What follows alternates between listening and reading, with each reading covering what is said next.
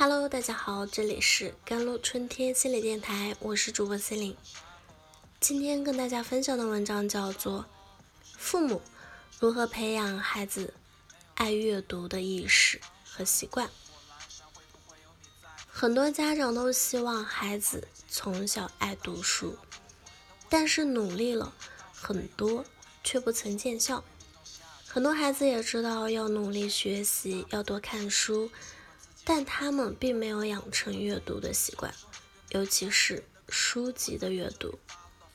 从小让孩子爱上阅读，不仅会让孩子以后学习好，也有助于孩子的成长，有助于提高孩子的自控力，让孩子注意力更容易的集中，被培养孩子养成好阅读习惯。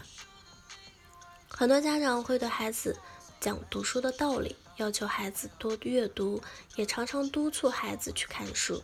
有些家长做得更好一些，会以身作则，经常在孩子面前手不释书，以期影响幼小的孩子。但对于七岁以下的幼儿，这两种教育方式并不是幼小的方法。因为在七岁以前，儿童并不是靠大脑来理解事情，而是通过生活实践和大量的模仿游戏来形成自我认识世界。孩子游戏的时候，如果成人在陪护孩子的同时做着简单的手工，孩子就可以安心的进行自己的游戏，使自主性得到良好的发展。而看书则是大脑的活动，并没有外在的表现。孩子无法清楚的理解其中的意义和结果，因此也就无法吸收和模仿这样的活动了。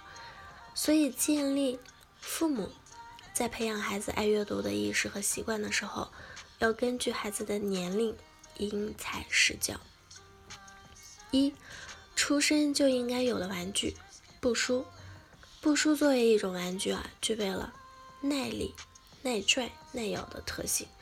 不容易磨损，又兼具了人识字啊、识数啊、认颜色的多种功能。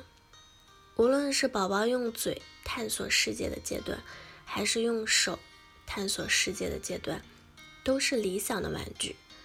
孩子能做以后像模像样的翻书，好奇的摸摸这页、翻翻那页的样子，也是超萌的。第二，设置。家庭阅读时间，父母从来自己都不看书，却想着让孩子爱读书，可能性真心不大。因为孩子缺少模仿的对象，而当你的孩子看到你无论读书、看报还是看杂志，都是津津有味儿、兴致盎然时，他就会认为读书是一种消遣活动，一定乐趣无穷。或者是主观能动性的发挥，或者是耳濡目染之故，孩子也会拿起书本一探究竟。第三，养成听故事的习惯。对于七岁以下的儿童，父母在陪伴孩子的时候不一定需要看书，但可以在孩子需要的时候和他们一起讲故事，一起扮演故事中的人物来演绎故事，或放下书本。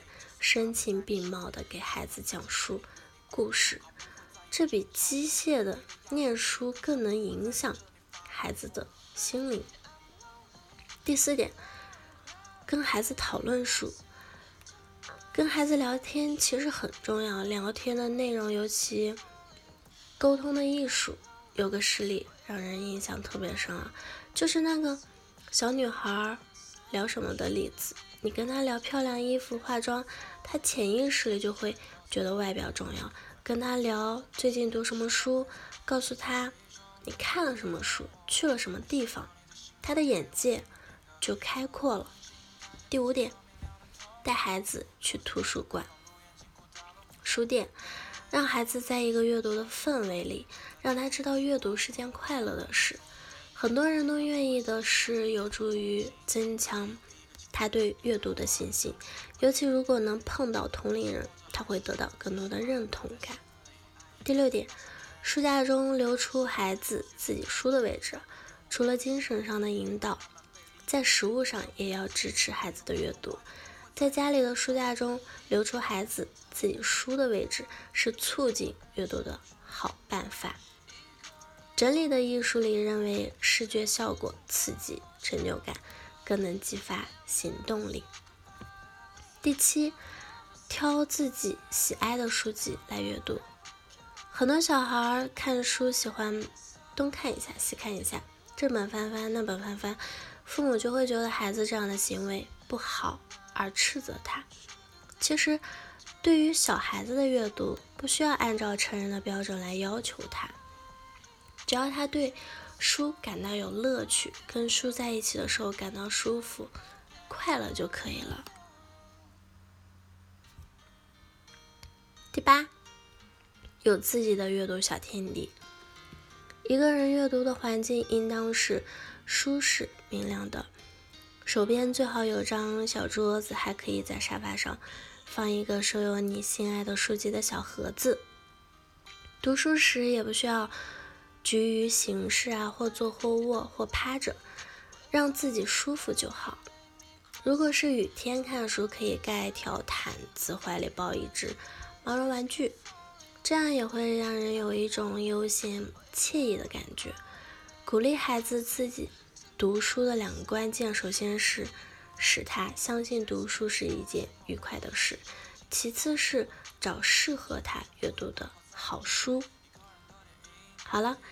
以上就是今天的节目内容了。咨询请加我的手机微信号：幺三八二二七幺八九九五，我是 C 令，我们下期节目再见。